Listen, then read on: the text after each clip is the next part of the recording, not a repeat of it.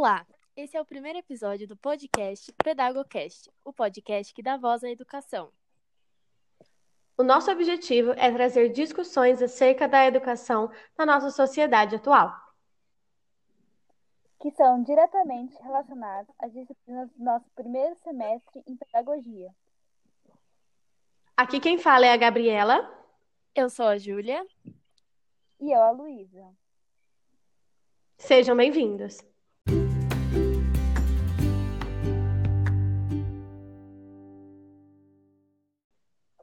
Trazer hoje uma discussão acerca da qualidade do ensino diante do contexto da atual pandemia do Covid-19, que acabou forçando as experiências com o ensino à distância. Entrevistamos uma professora do curso de música da Universidade Federal de Berlândia, a Flávia Botelho, para trazer uma opinião do ponto de vista do profissional da educação. E trazemos um relato compartilhado por uma estudante do Ensino Fundamental 2 que vivencia diariamente a modalidade do ensino à distância. Nos anos 80, houve uma mobilização para a ampliação do, do ensino público, porém a qualidade desse ensino foi danificada. Relacionando esse contexto com a atual pandemia, veremos que os obstáculos ainda permeiam o ensino básico, prejudicando o aprendizado até na educação superior. Diante dessa apresentação, questionamos a professora Flávia sobre o que ela, como ela enxerga as possíveis consequências na formação dos jovens universitários, considerando todos os desafios que o ensino à distância apresenta. Que eu ressalto como consequência na formação devido à pandemia é uma possível interrupção na formação ou até mesmo a desistência dos estudos pelos estudantes.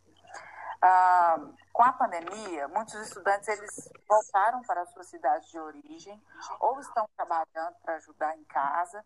E esses que voltaram para as suas cidades, eles podem não ter um equipamento adequado, um computador, né? às vezes estão fazendo as aulas pelo celular, e podem não ter acesso à internet ou terem um acesso ruim né, um, uma, um, pacote de dados que não seja é, suficiente para ele assistir todas as aulas. Então, esse acesso ruim à internet, ele pode comprometer muito a qualidade do ensino, é, no que diz respeito a essa continuidade, a frequência que esse aluno vai, vai conseguir assistir às aulas. Então, com isso, se o aluno estiver nessa situação de uh, equipamento ruim, internet ruim, ele pode se sentir muito desestimulado às aulas remotas, ou até mesmo não se adaptar a essa rotina por diversos motivos, por questões familiares, por questão de espaço, por questões psicológicas, né? pode é, estar assim, sentindo muita falta do ambiente universitário, dos colegas, dos professores, e, e até mesmo por motivos pedagógicos, porque as aulas online são muito diferentes das aulas presenciais. E essa mudança foi muito brusca. Não houve um tempo de preparação nem para os professores, nem para os alunos. Outra questão que pode ser afetada é dos conteúdos. É muito complicado adaptar um conteúdo pensado para ser presencial para o formato online, principalmente conteúdos de natureza prática.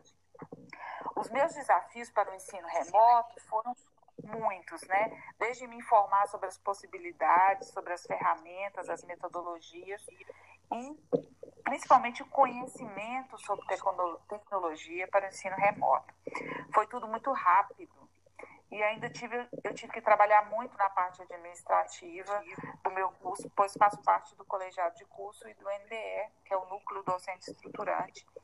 Foram muitas reuniões, muitas discussões, prazos bem apertados, tudo muito estressante. Eu estou me adaptando a essa nova rotina das aulas online e é uma rotina desafiadora e mais cansativa do que a rotina das aulas é, presenciais. É importante ressaltar que na entrevista que fizemos, Flávia também colocou alguns pontos positivos do ensino à distância, pois ele agregou novas formas de estudar e outras ferramentas. E até para nós mesmas está sendo uma novidade da internet. Agora mesmo estamos usando uma ferramenta muito útil que, útil que não conhecíamos. Porém, reconhecemos que hoje, mesmo com a globalização da internet, existem pessoas que não têm acesso e que essa experiência toda não é possível. E relacionado também à questão das dificuldades que devem ser enfrentadas, como a falta de recursos ou problemas familiares, podem, no, podem influenciar numa desmotivação para continuar o curso. Verificamos isso até mesmo com os nossos colegas. Em seguida, consideramos que a universidade claramente não pode ser considerada uma instituição de acesso democrático. Questionamos Flávia sobre como ela enxerga a influência de uma boa educação básica e os seus reflexos no ensino superior.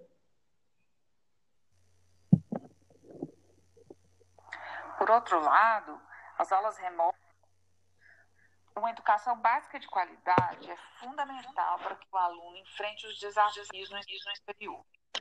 A universidade é o espaço da construção do conhecimento. Exige do aluno uma postura reflexiva em relação aos conteúdos e em relação à sua própria realidade. Se um aluno passa por uma educação básica que não privilegia esses aspectos, sua entrada na universidade ela já fica comprometida.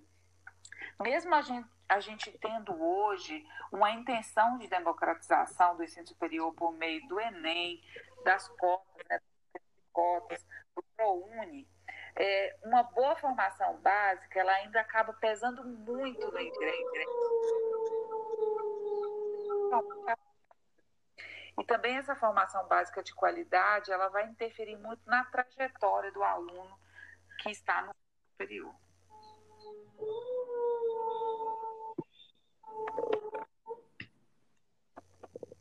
Sabemos que as ideias do ensino básico de qualidade é lei, mas não é dada importância nesses anos iniciais, pois o objetivo da escola é preparar para o mercado de trabalho. Quando ignoramos a importância do ensino básico, o aluno traz uma defasagem para o ensino superior.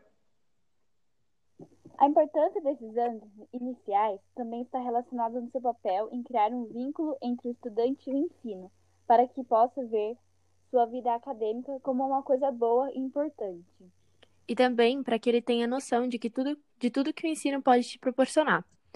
Por fim, considerando mais o campo de atuação da professora de música, indagamos de que forma a sua disciplina seria capaz de auxiliar e apoiar a formação das crianças que ainda não foram alfabetizadas. A música desempenha um importante papel na formação das crianças que ainda não foram alfabetizadas. Ela auxilia no desenvolvimento motor, socioafetivo, cognitivo, linguístico e é um elemento facilitador da aprendizagem. A música também auxilia em questões cognitivas, pois estimula o desenvolvimento do cérebro e de habilidades como atenção, memorização, concentração, noções espaciais, habilidades motoras e a capacidade de organização.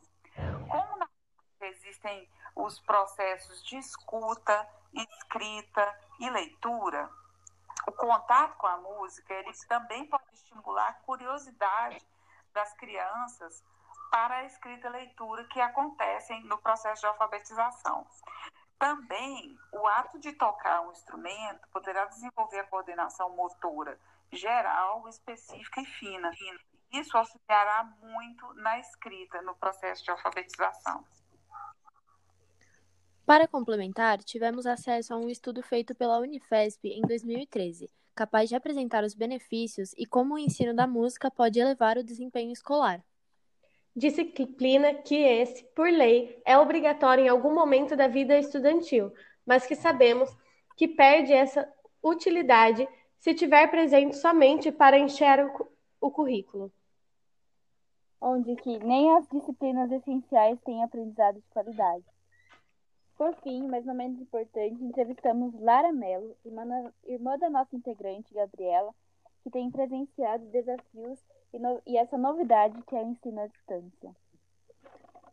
Oi, Lara, tudo bem? Tudo, e você? Tudo ótimo, vamos lá.